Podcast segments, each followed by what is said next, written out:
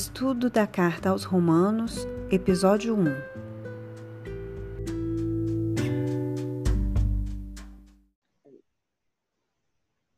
Boa noite. Ai, gente, Boa é noite. difícil isso.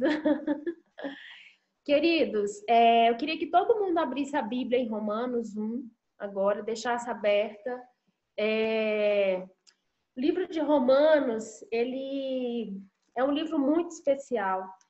É, nós fizemos uma matéria na faculdade que era estudo indutivo de Romanos, foi muito marcante na nossa vida, na nossa trajetória de aprendizado. Foi dessa forma que nós aprendemos como estudar de forma sistemática a palavra, fazendo exercícios até assim que pareciam meio loucura, tipo copiar à mão os versículos em três versões e comparar um com o outro, mas foi um tempo muito bom e nós nos propusemos a dividir com os irmãos, né, esse estudo e eu acho que é um momento muito importante porque o texto de Romanos, ele é uma defesa da nossa fé. Para vocês terem uma ideia, eu vou falar o nome aqui de três pessoas importantes é, na fé cristã que tiveram sua vida transformada, ou seja, eles se converteram lendo o livro de Romanos. Ah, o primeiro é um pai da igreja, que é o próprio Santo Agostinho. Ele, no seu livro Confissões e outros textos, ele relata que foi lendo o texto de Romanos que ele compreendeu o que, que significava a salvação em Cristo e foi o momento que ele recebeu iluminação, foi o momento em que ele recebeu o Senhor na leitura de Romanos. Outra pessoa aí na trajetória da história da igreja que teve a vida transformada e talvez por essa transformação o evangelho chegou de uma forma diferente até nós foi Lutero. Lutero, lendo o livro de Romanos, ele tem encontro com o Senhor magnífico e isso faz é, uma mudança radical não só na vida dele, mas na história da humanidade. Né? A reforma, é, a partir dela, o mundo ocidental tem uma modificação em todas as esferas e isso aconteceu a partir da leitura de Romanos. Mais para frente tem outros autores, é, Calbart, que é um grande teólogo do nosso tempo, ele se converteu lendo o texto de Romanos. Então, para vocês entenderem que são pessoas que tiveram a vida transformada e por essa transformação outros estão sendo atingidos. Então, é um grande desafio para nós é, começar essa jornada e eu queria que a gente encarasse realmente como um grande desafio e a minha oração é que o Espírito Santo nos ajude a compreender a fé de uma outra forma, como nunca antes a gente compreendeu. Que o Espírito Santo nos ilumine o entendimento, que ele traga realmente assim uma modificação na nossa mente, uma abertura de mente, que todos nós possamos conhecer o Senhor de uma outra forma, né? Que os nossos caminhos sejam modificados para a glória dele. Amém? Eu vou compartilhar aqui com vocês. Cadê o negócio?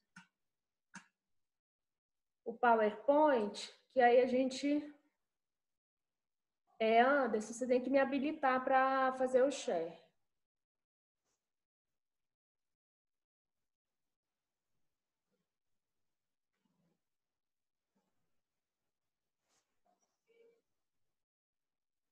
Espera aí.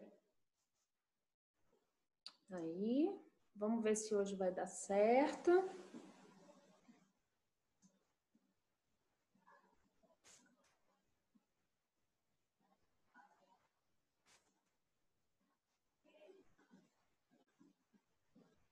Ficou bom? Vocês estão vendo a tela cheia? Sim? Então tá. Então, é, aí tem uma foto do Coliseu, né, que fica em Roma. Ele, hoje à tarde, eu achei legal que foi sem combinar, o Pedro colocou um vídeo pra gente que já dá um pano de fundo do contexto histórico, né, de Roma, a história de Roma e, e os cristãos no primeiro século, né?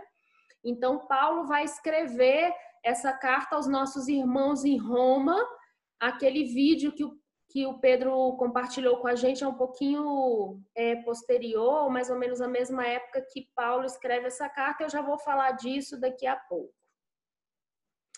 Então, eu queria, antes da gente fazer a leitura, é, apresentar isso aqui para vocês. Primeira coisa importante, nós precisamos, ao ler a Bíblia, entender que tipo de texto é aquele pedaço que a gente se propõe a estudar. Então, assim, Efésios é uma carta, é, Romanos também é uma carta, né? A parte que a gente estudou ano passado, por exemplo, né, de João, que é o Evangelho de João, já é uma narrativa.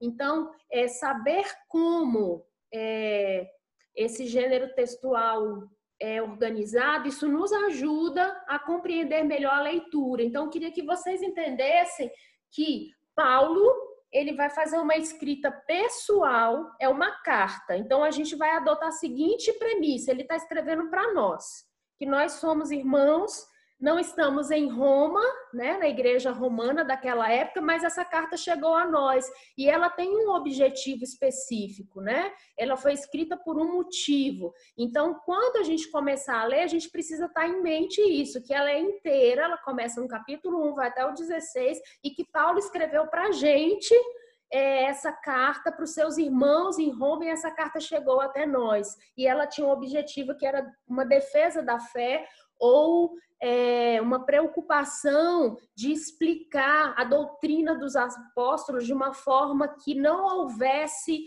falsos ensinamentos, que os irmãos em Roma pudessem ter certeza da sua fé e de como eles estariam fundamentados para proclamar esse evangelho. Tá? Então, esse é o primeiro ponto. A partir daí, é, a gente tem que lembrar que o autor é Paulo e ele vai escrever essa carta. Isso é muito interessante.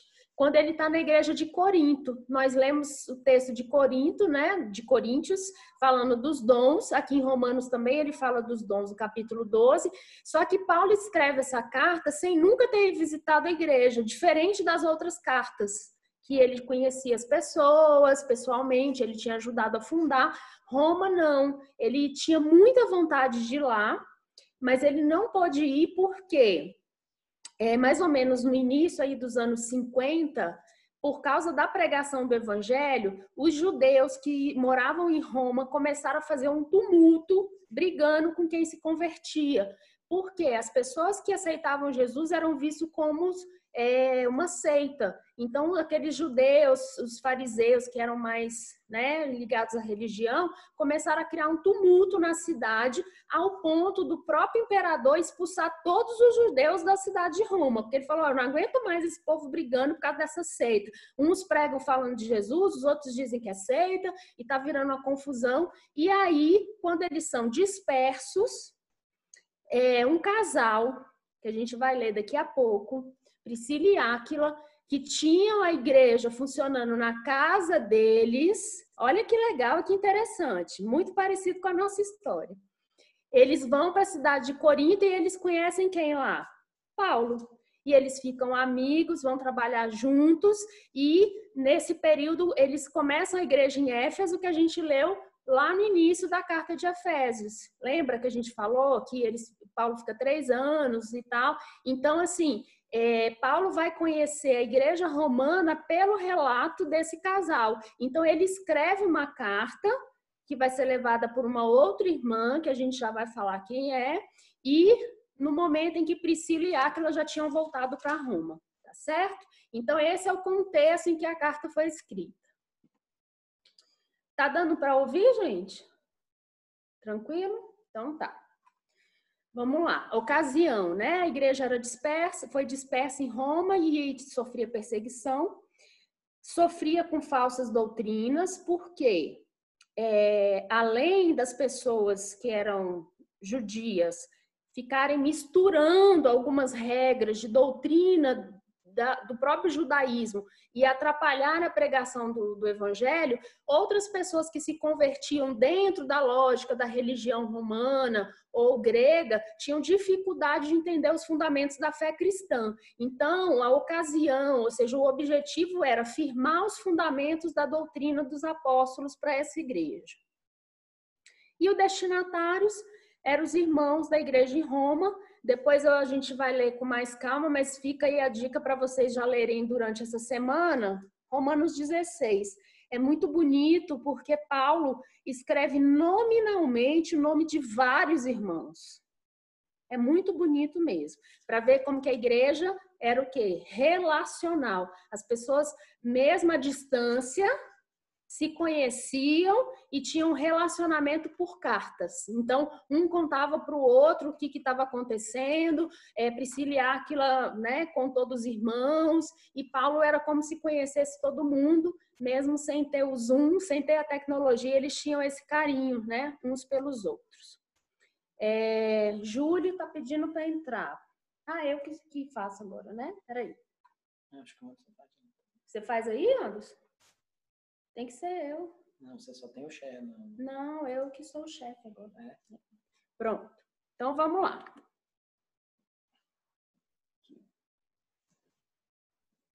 Passou? E agora? Aí.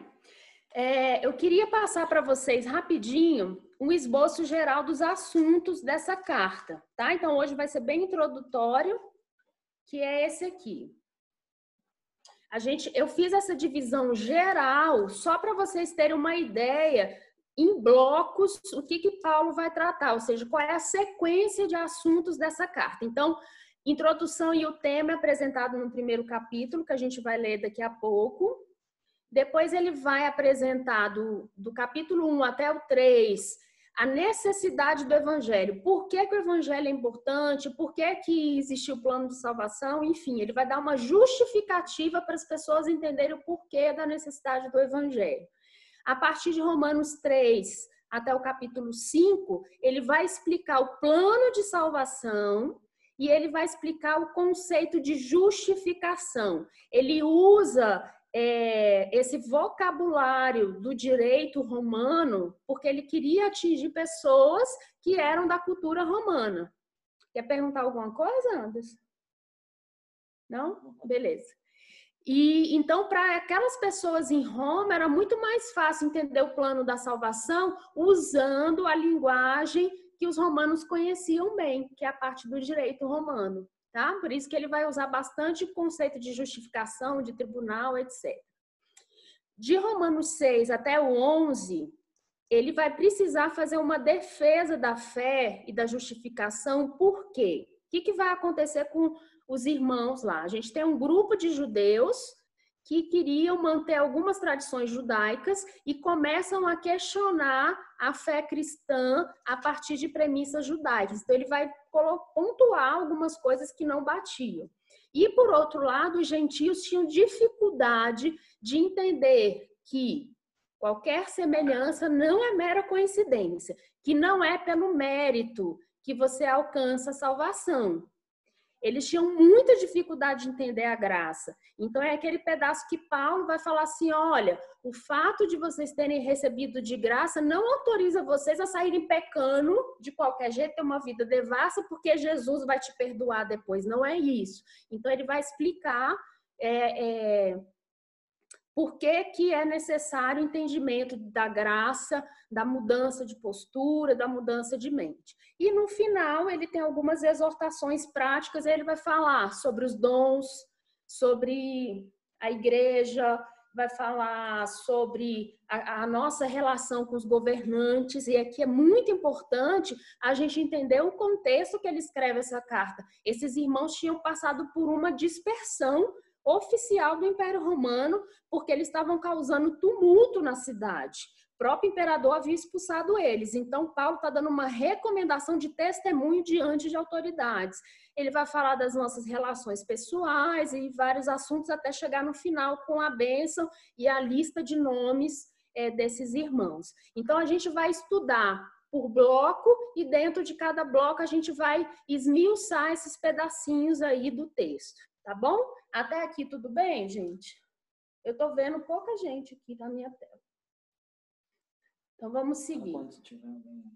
Anderson, se você enxergar alguém aí e perguntando, me fala. Então vamos para a leitura. Eu coloquei aqui na tela Já salvei aí, é, ressaltei né, alguns, algumas palavras que a gente vai conversar sobre elas. Eu vou pedir para o Hélio ler para mim. E eu queria que vocês acompanhassem. Do 1 ao 7 primeiro, e depois a gente vai ler do 8 até o 17. Pode ler. Paulo, servo de Jesus Cristo, chamado para ser apóstolo. Eu, eu, vou, eu vou, ler na, na, no texto aqui, todo mundo acompanha melhor. Paulo, servo de Jesus Cristo, chamado para ser apóstolo, separado para o evangelho de Deus, que ele antes havia prometido pelos seus profetas nas santas escrituras, acerca de seu filho, que nasceu da descendência de Davi segundo a carne, e que com poder foi declarado filho de Deus, segundo o espírito de santidade, pela ressurreição dentre os mortos. Jesus Cristo, nosso Senhor, pelo qual recebemos a graça e o apostolado, por amor do seu nome para a obediência da fé entre, os, entre todos os gentios, entre os quais sois também vós, chamados para ser de Jesus Cristo, a todos os que estáis em Roma, amados de Deus, chamados para ser de santos, graça a vós e paz da parte de Deus, nosso Pai, e do nosso Senhor Jesus Cristo.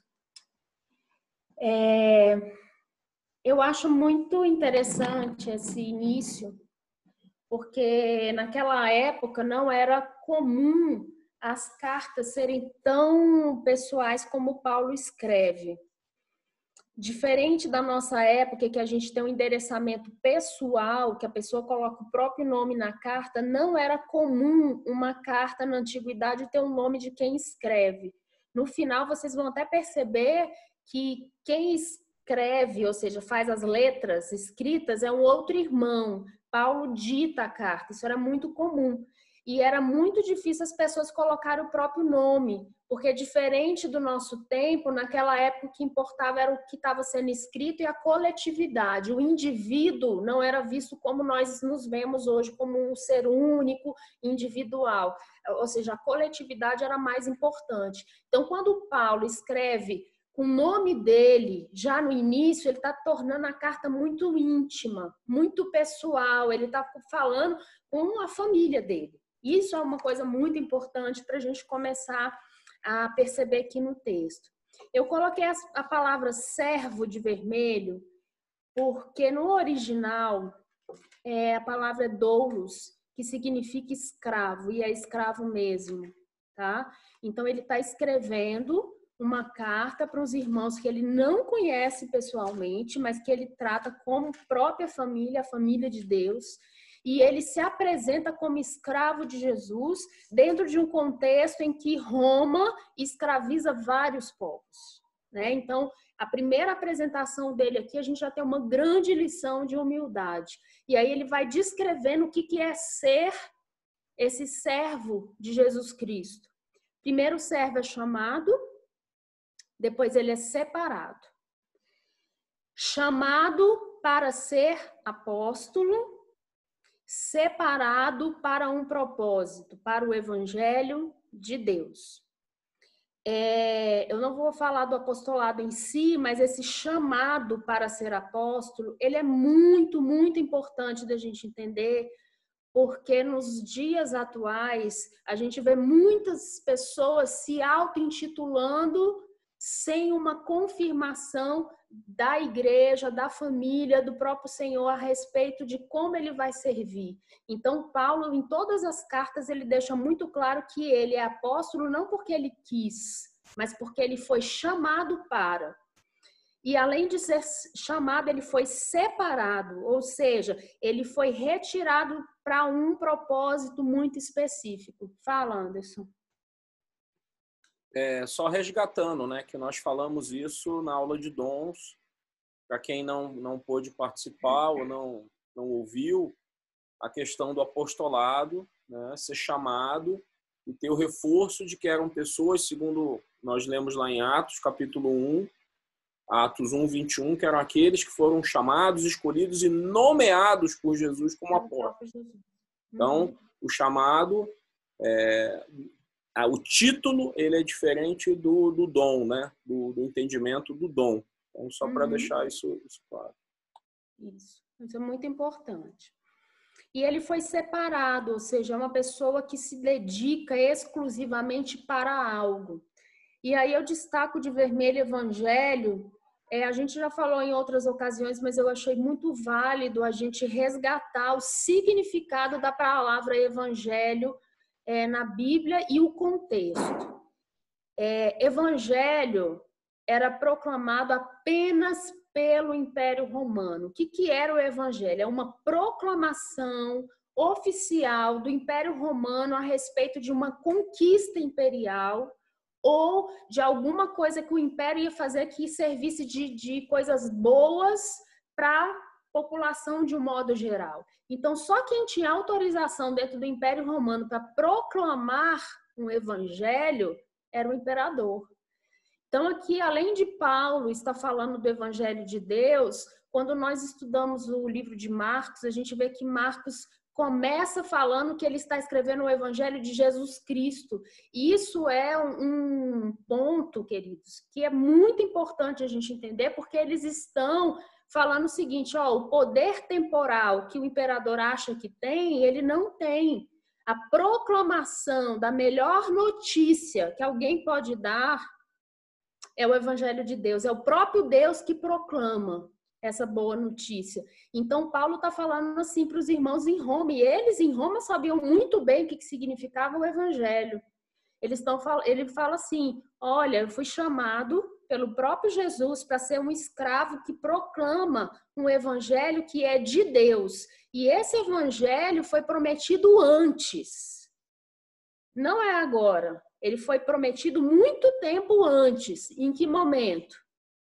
Pelos profetas nas Sagradas Escrituras. E ele é a respeito de alguém, uma pessoa, que é o filho, né, que nasceu da descendência de Davi segundo a carne. Então aqui ele reforça que Deus envia a si mesmo em forma de filho através da descendência de Davi, cumprindo todas as promessas do Antigo Testamento proclamando que Jesus Cristo é filho de Deus, é o próprio Deus encarnado, e que esse filho de Deus, ele veio revestido de um espírito de santidade.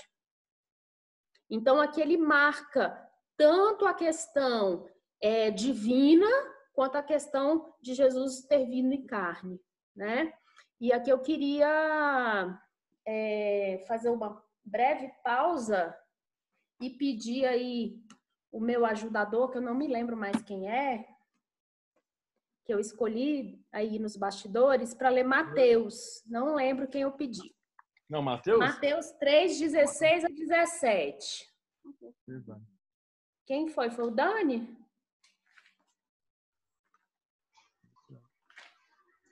Foi eu. Oh, Rafa, é porque eu não tô vendo ninguém, só minha tela. Desculpa, Rafa. Leia pra gente, Mateus 3, 16 e 17. Assim que Jesus foi batizado, saiu da água. Naquele momento, o céu se abriu e ele viu o Espírito de Deus descendo como pomba e pousando sobre ele.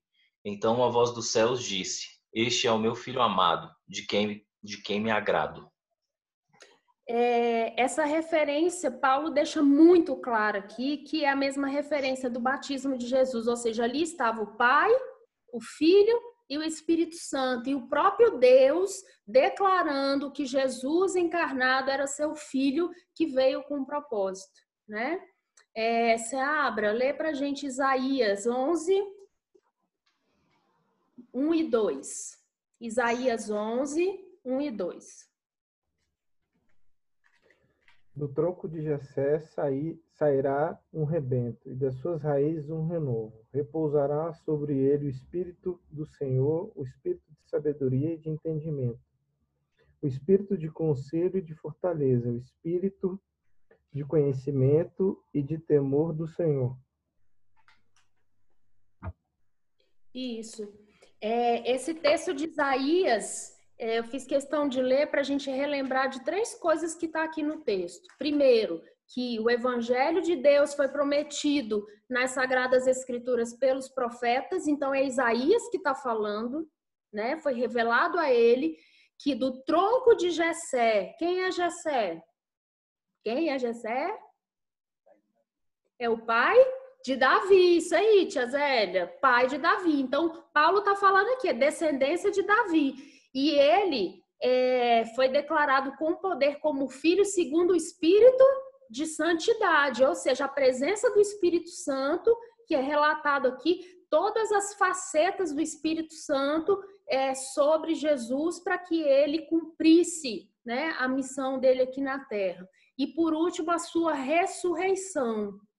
A ressurreição, ele é o grande marco do cumprimento da missão de Jesus Cristo na terra. Né? Ele é o primeiro de muitos irmãos. E aí eu queria é, que a gente lesse Atos 1, de 1 a 3. Eu não lembro para quem eu pedi. Atos 1, de 1 a 3. Deixa eu ver. Vou colar aqui.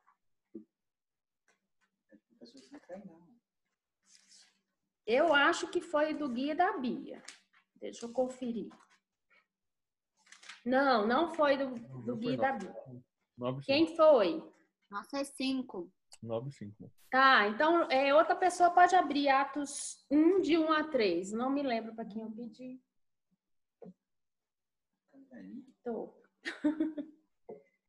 Atos 1, de 1 a 3.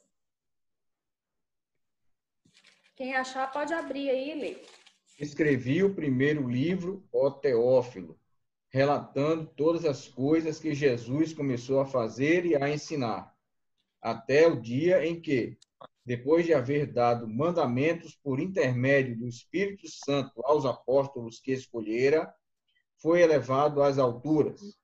A estes também, depois de ter padecido, se apresentou vivo, com muitas provas incontestáveis, aparecendo-lhes durante quarenta dias e falando das coisas concernentes ao reino de Deus é, existe um outro texto que confirma que mais de 500 pessoas é, confirmaram Jesus ressurreto. Então, assim, depois da sua ressurreição, ele passou 40 dias ainda finalizando o ensino, e aqui é uma confirmação dessa ressurreição.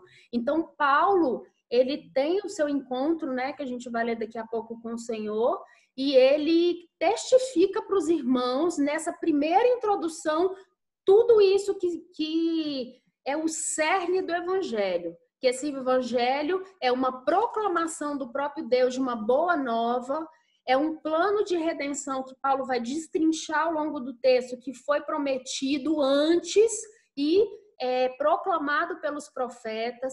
Tudo se cumpriu a partir da descendência de Davi. Esse espírito do Senhor estava sobre Jesus e o fez ressuscitar. Então, por isso recebemos graça e o apóstolo Paulo recebe o seu apostolado, por quê?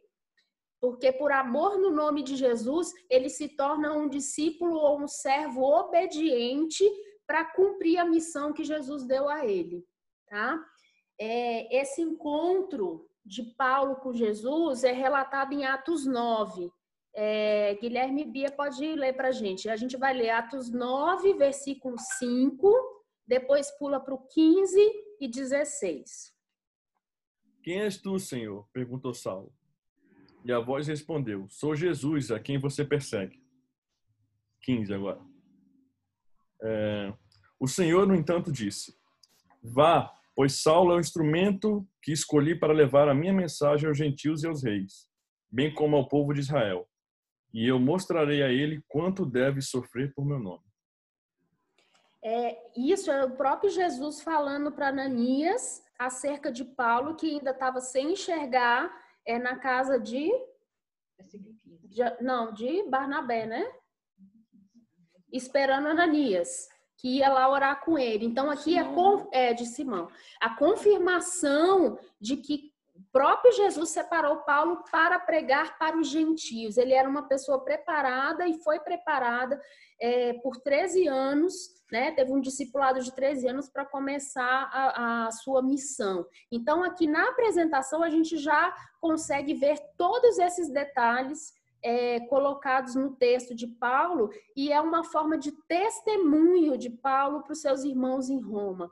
E ele fala assim: a todos os irmãos que estão em Roma são amados de Deus chamados para ser de santos.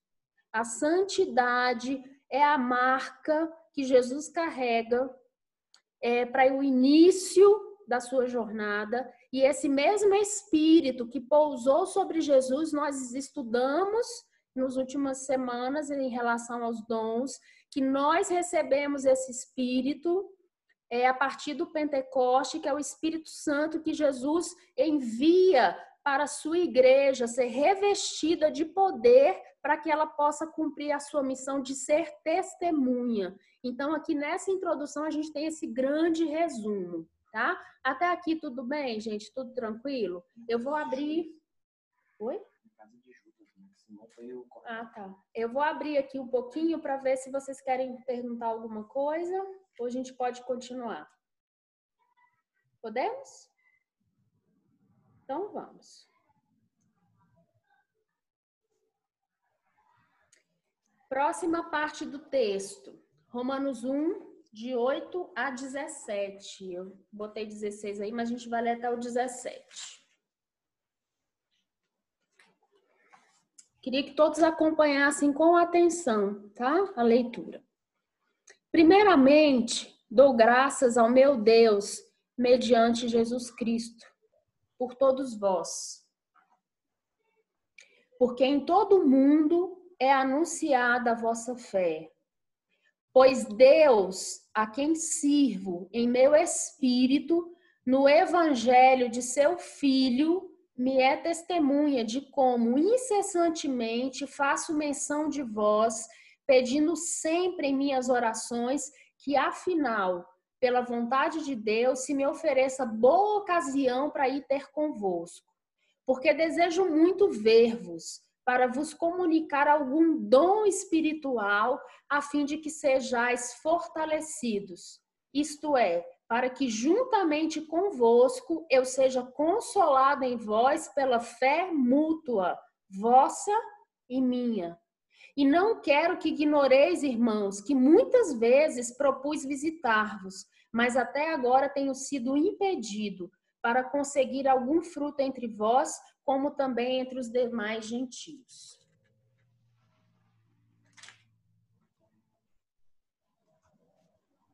Eu sou devedor tanto a gregos como a bárbaros, tanto a sábios como a ignorantes, de modo que quanto está em mim, estou pronto para anunciar o evangelho também a vós que estáis em Roma. É. Porque não me envergonho do evangelho, pois é poder de Deus para a salvação de todo aquele que crê primeiro do judeu e também do grego, porque no evangelho é revelado de fé em fé a justiça de Deus, como está escrito, mas o justo viverá da fé. Só a gente não está ouvindo. É... Eu vou voltar um pouquinho e eu queria que vocês olhassem o slide, a gente é, fizesse uma leitura, cada um silenciosa do trecho que você deixar essas palavras entrar no seu coração para a gente continuar a nossa conversa, bem rapidinho.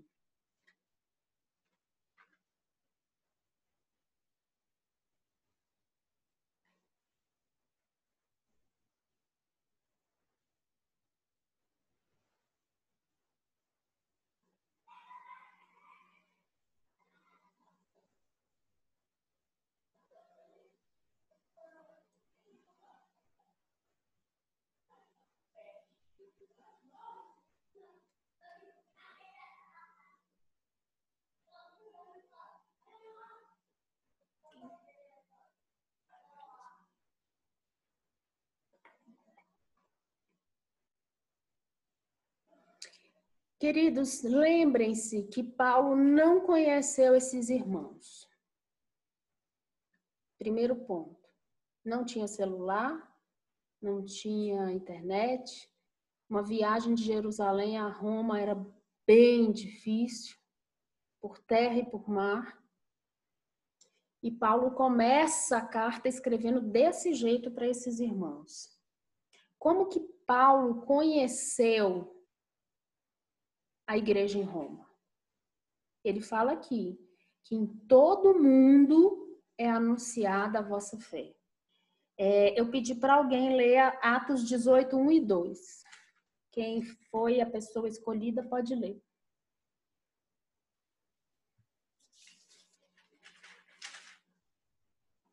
Depois disto, deixando Paulo Atenas, partiu para Corinto.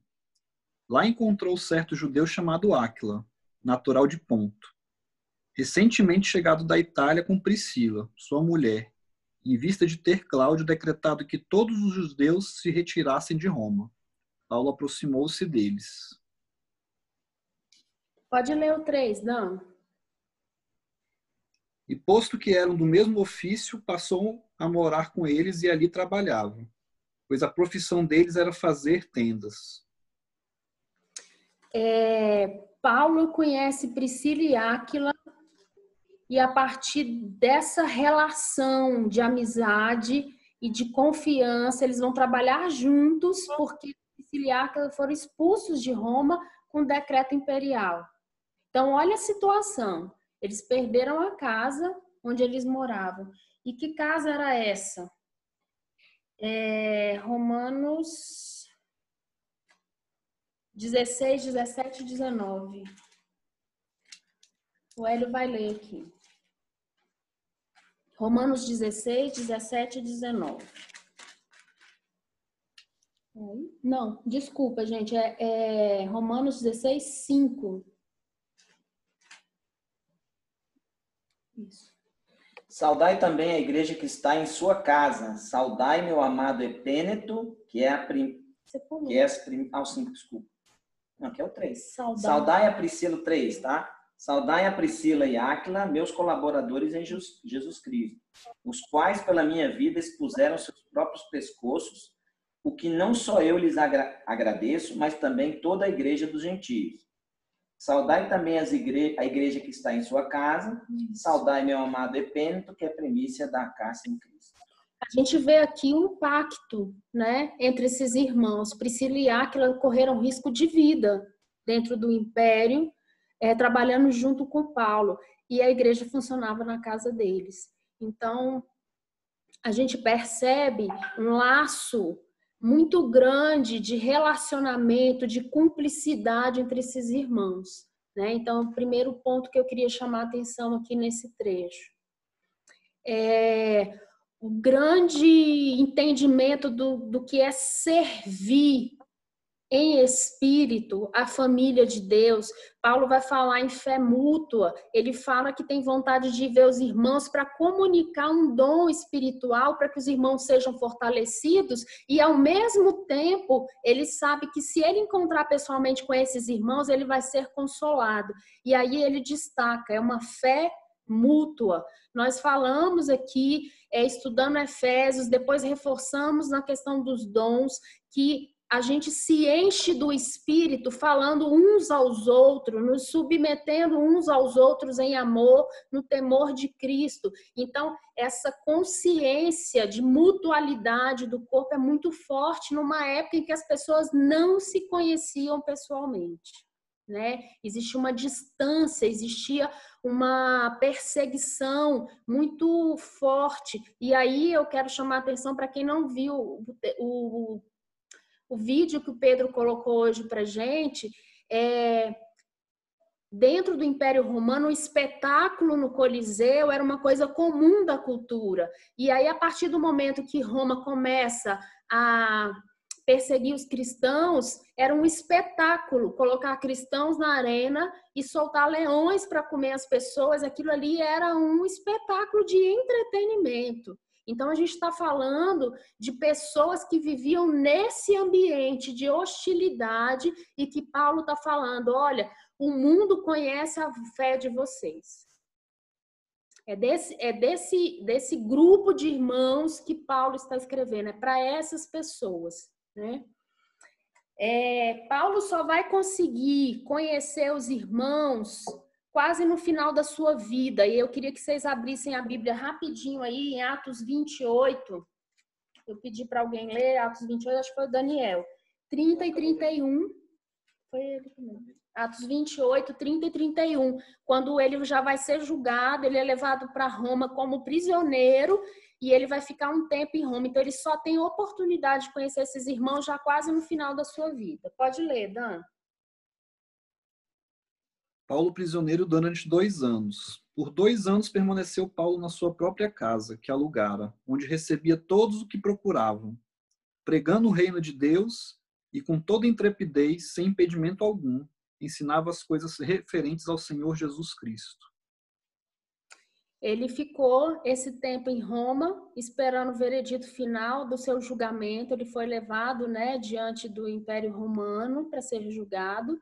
É, os comentaristas bíblicos falam que Lucas acaba o texto de Lucas dessa forma, meio parecendo que não tem fim. Provavelmente ele termina o escrito antes né, da sentença final de Paulo, porque não há registro da morte dele mas vários historiadores apontam que ele foi executado, decapitado por volta do ano 64 ou 65, depois desse período. Então ele ainda teve oportunidade de pregar o evangelho durante esse tempo em Roma. Fala, Anderson. Sabe o que é legal?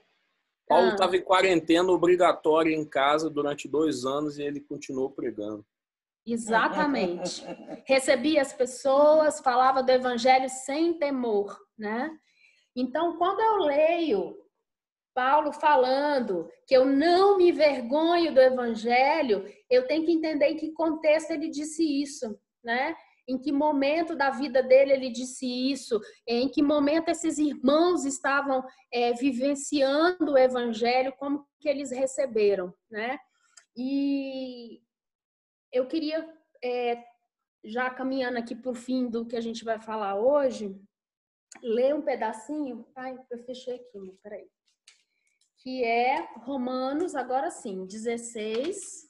Pode abrir lá. 17 e 19, que é a justificativa por que Paulo se, se esmera em escrever uma carta tão importante para que os irmãos em Roma que ele ainda não conheceu tivessem certeza da fé, pudessem defender a fé e tivessem coragem de enfrentar uma arena cheia de leões, ou a perseguição, ou a expulsão, correndo risco de vida. O Hélio vai ler aqui.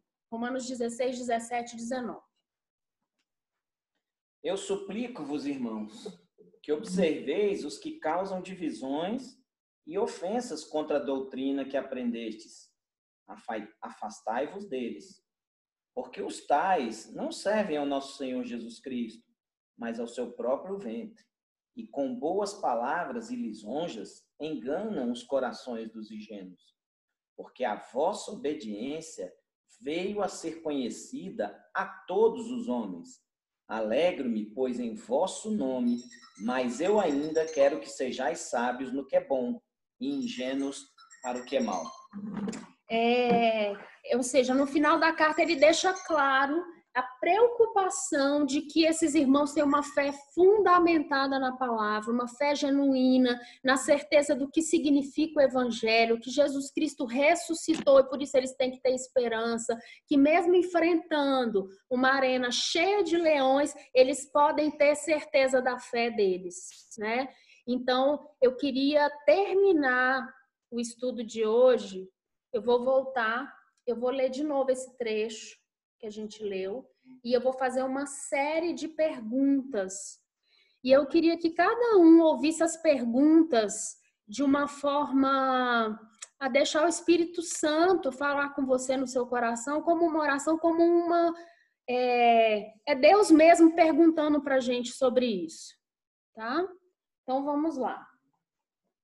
Primeiramente, dou graças ao meu Deus, mediante Jesus Cristo, por todos vós, porque em todo mundo é anunciada a vossa fé. Pois Deus a quem sirvo em meu espírito, no evangelho de seu filho, me é testemunha de como incessantemente faço menção de vós, pedindo sempre em minhas orações que, afinal, pela vontade de Deus, se me ofereça boa ocasião para ir ter convosco. Pergunta: Eu conheço o Evangelho? Eu tenho certeza da minha fé? Eu tenho certeza em que está baseada a minha fé? A minha fé é baseada no medo? Ou eu entendo o significado da graça e do perdão? Como eu explico a minha fé? Eu sei quem eu sou em Cristo Jesus? Paulo continua. Porque desejo muito ver-vos, para vos comunicar algum dom espiritual, a fim de que sejais fortalecidos, isto é, para que juntamente convosco eu seja consolada em vós pela fé mútua, vossa e minha. E não quero que ignoreis, irmãos, que muitas vezes propus visitar-vos, mas até agora tenho sido impedido, para conseguir algum fruto entre vós, como também entre os demais gentios. Pergunta: Eu tenho certeza do meu serviço em Cristo? Como eu tenho contribuído? Como tem sido o meu testemunho de fé diante daqueles que não creem no Evangelho? Eu compreendo que posso me doar para os meus irmãos e fortalecê-los. Eu faço isso de que forma? Paulo fala: Eu sou devedor tanto a gregos quanto como a bárbaros, tanto a sábios como ignorantes. De que modo, quanto está em mim, estou pronto para anunciar o evangelho também a vós que estáis em Roma. E aí a pergunta final é: será que a gente consegue afirmar, como Paulo, que a gente não tem vergonha do evangelho? que é poder de Deus para salvação, eu consigo afirmar com todas as minhas forças, com todo o meu entendimento, que o Evangelho é revelação e que a gente vive de fé e que a gente entende a justiça de Deus? É essa pergunta que o Senhor faz para nós, nesse início de caminhada, de estudo. Eu espero que a gente possa afirmar que a gente não tem vergonha desse evangelho, independente das circunstâncias que a gente vive. Que a gente possa separar as nossas dificuldades momentâneas e entender que o evangelho é muito maior do que tudo que a gente vê. Amém? É isso. Tá contigo, Anderson.